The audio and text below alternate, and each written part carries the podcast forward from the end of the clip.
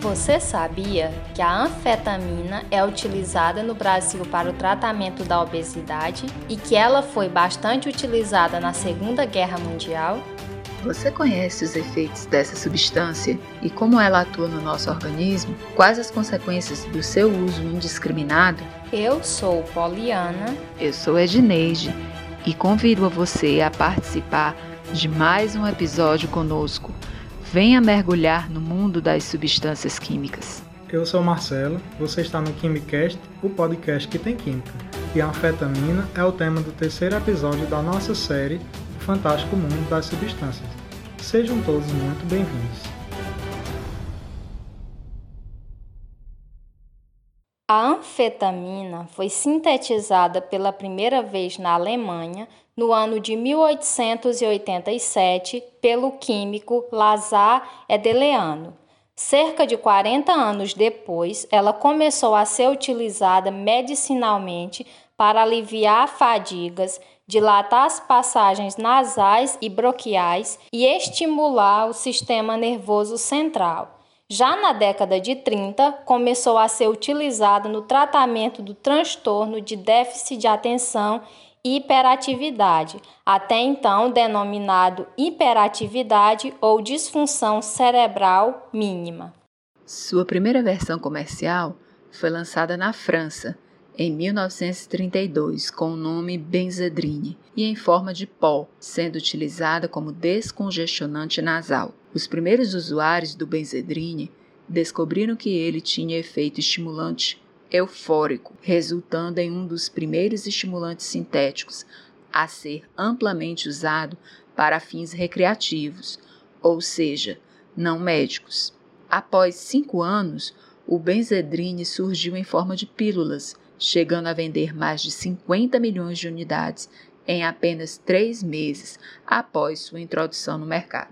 Pelo fato de ser um estimulante histórico, a anfetamina foi bastante utilizada durante a Segunda Guerra Mundial, principalmente para aumentar o estado de alerta e reduzir a sensação de fadiga das tropas. Os operários das fábricas japonesas de munição recebiam suprimentos de drogas que eram anunciados como solução para a sonolência, o desânimo, para a redução de apetite e também provocavam sentimento de grande excitação e sensação de poder. Porém, a utilização indiscriminada durante e após a guerra gerou 500 mil novos viciados no Japão. Militares americanos servindo no Japão e na Coreia foram os primeiros a utilizar a mistura injetável de anfetamina e heroína, denominada speedball. Após o término da Guerra de 45, o mundo foi invadido pela anfetamina, especialmente por dois derivados, a metanfetamina, que é o pervitin, e a anfetamina, perludim. Logo após, foi constatado que a utilização de forma abusiva levava a efeitos colaterais e ao comportamento violento, e por isso seu uso começou a ser proibido. Iniciou-se, a partir de então, o controle da comercialização, uma vez que as anfetaminas passaram a ser consideradas drogas psicotrópicas, sendo, portanto, ilegal seu uso sem acompanhamento médico adequado.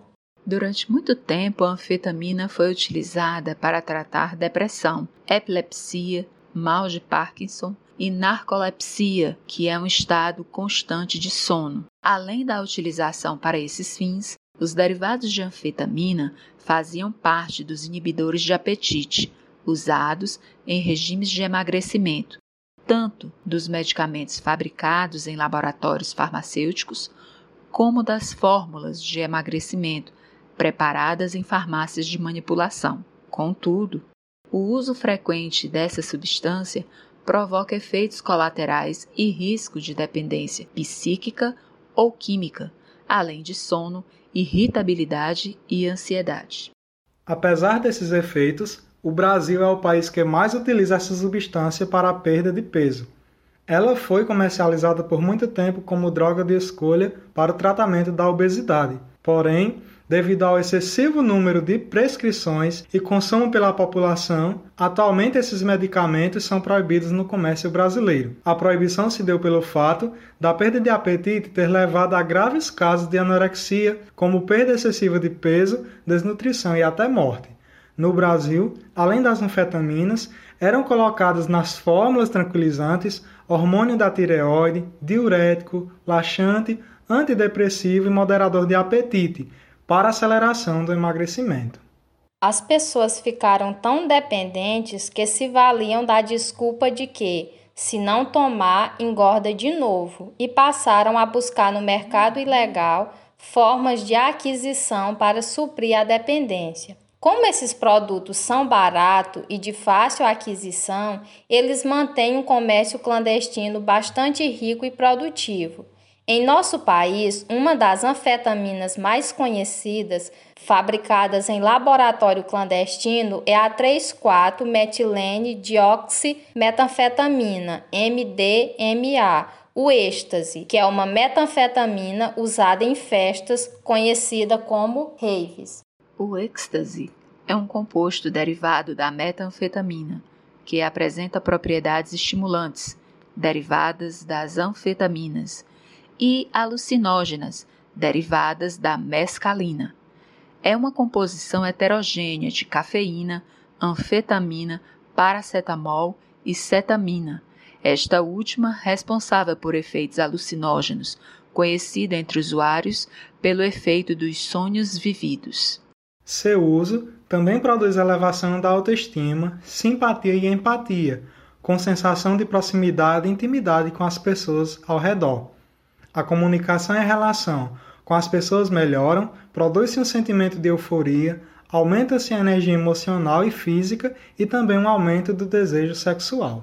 Embora o êxtase, ou é, como também é chamado, tenha reputação de droga segura, ou seja, que não apresenta alto risco, há inúmeros relatos de reações adversas e mortes relacionadas à sua ingestão.